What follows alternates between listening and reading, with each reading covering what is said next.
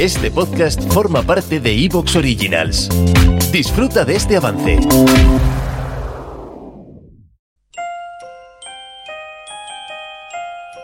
Crímenes y criminales con Luis Martínez Vallés.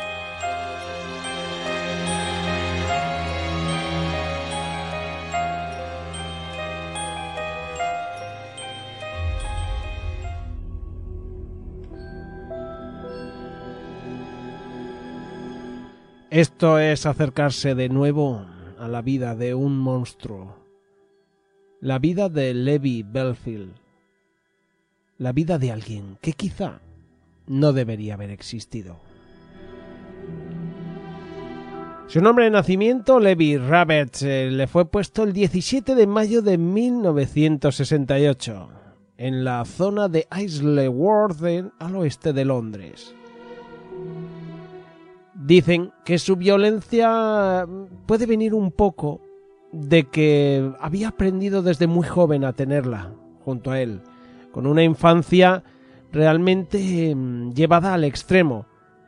Dicen que además la muerte del padre por leucemia no fue fácil para él, que el traslado a una vivienda mucho más humilde junto a su madre y sus cuatro hermanos, pues fue una experiencia traumática también. Se cuenta que en el colegio, incluso en sus eh, años de instituto, no, no fue fácil. Tuvo que sufrir algún tipo de acoso, tuvo que, al parecer, siempre fue alguien con sobrepreso. Y esto le pasó la factura de que muchos compañeros se burlasen de él. Esto iba acumulando rabia y resquemor en su interior, aunque todavía no había salido lo peor de él. Se cuenta que desde bien temprano nunca ha llevado bien el hecho de que las mujeres le digan que no, el hecho de que él se acerque y le haga un ofrecimiento a una mujer y ésta le rechace. Eso, para él, es inadmisible. Y al parecer, la muerte de una niña de 14 años, cuando él tenía tan solo 12, puede serle achacada ya. Patsy Morris, Patricia Joyce Morris, era una chica que estaba en el instituto en Felham, Londres, eh, y que fue estrangulada. Se sabe que fue mm, del instituto a casa a buscar algún tipo de ropa para guarecerse de la lluvia, y nunca más se supo de ella. Algunos cuentan que había sido precisamente Levi aquel que le había pedido, digamos, relaciones. Él tenía doce años. Ella, al parecer, le había dado una negativa. Algunos dicen que fue él el que la estranguló. Y es que, viendo lo que ha sido luego la vida de Levi Belfield, puedes pensar que es así. Con doce años, quizá Patricia fue su primera víctima. Ella tenía catorce. Era el 16 de junio de 1980. Dicen que mm, en esta época él ya tenía eh, cierta querencia por los robos, eh, por la violencia eh, y la policía pues ya iba fichándole, ya iba anotando diversas aventuras eh, en su expediente. Y Levi Belfield iba siendo conocido como alguien problemático. Robos, peleas. Dicen que además eh, con el coche era un auténtico peligro, que era capaz de, eh, de, de, bueno, de atropellar a gente, no tenía ningún tipo de remilgo. Incluso llegó a agredir a agentes de policía. Llegó a, tener sus eh, pequeños negocios con las drogas.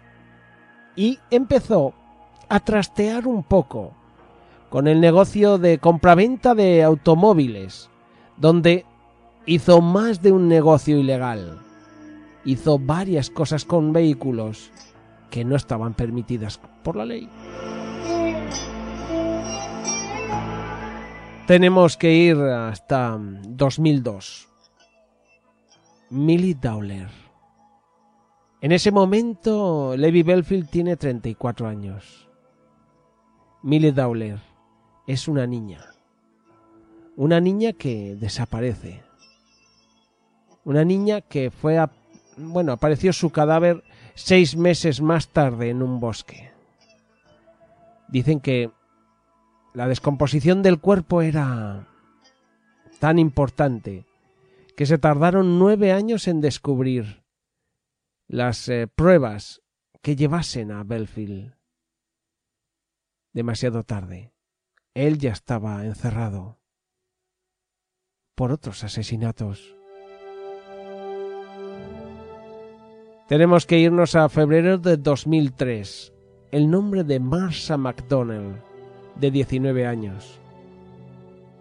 Se dice que la historia de Marsha es tan sencilla como en su regreso a casa después de haber estado pasando una velada con unos amigos, se aproxima al último autobús de línea que la va a acercar a su casa.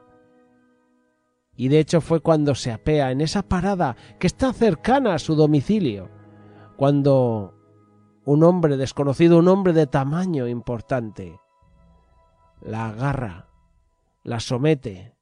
Ella se intenta resistir, pero no puede con ella.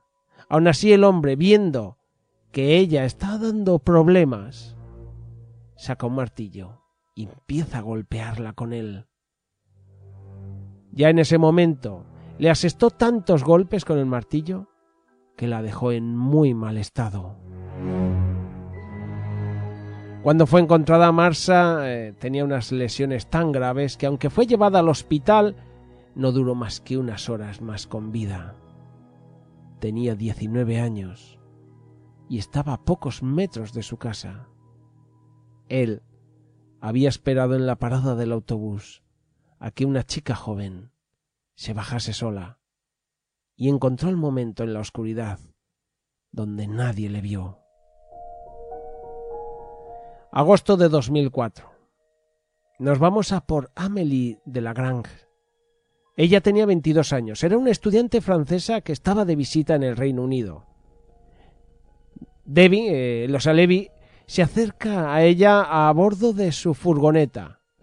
La persigue durante unos metros eh, intentando no ser eh, localizado por esta. Ella, lo mismo que había ocurrido con otra de sus víctimas anteriores, con Marsa, se había apeado en una de las eh, paradas del autobús y se dirigía hacia la casa. Se da cuenta Levi que va a estar complicado secuestrarla.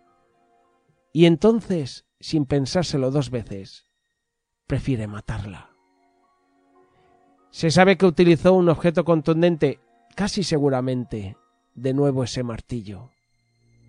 La golpeó de repetidas, eh, repetidas formas en la cabeza, una y otra vez, hasta que la pobre Amélie de la granja ya no se levantó más. Es también 2004 cuando Kate Shady, eh, bueno, pues eh, se da cuenta que una furgoneta la está persiguiendo. Ella tiene 18 años en ese momento. Kate se ha dado cuenta. Y precisamente ella decide hacer alguna maniobra para intentar esquivarlo. Ella cruza de calle. Ella intenta hacer un, digamos, un trayecto algo, algo oblicuo, algo raro, para que un vehículo quizá no la pueda perseguir. Sin embargo, Levi se monta de nuevo en su furgoneta y consigue alcanzarla. La atropella. Se da incluso la vuelta para pasar por encima del cuerpo de Kate. Kate, por suerte, logró sobrevivir. Y fue Kate cuando pudo, cuando pudo tener fuerzas quien levantó el dedo contra él y quien dijo algunas, eh, algunos detalles bastante importantes. Ella luego entrevistada llegó a decir nunca podré olvidar lo que me pasó. Las cicatrices en mi cuerpo y los recuerdos que tengo son algo de lo que nunca me libraré. pero espero poder seguir adelante. También hay que ver que las cámaras de seguridad, al lugar, eh, las que estaban cerca del lugar del atropello, grabaron esa furgoneta blanca. Y era una furgoneta a la que ya le habían echado el ojo en el asesinato de Amélie de Lagrange.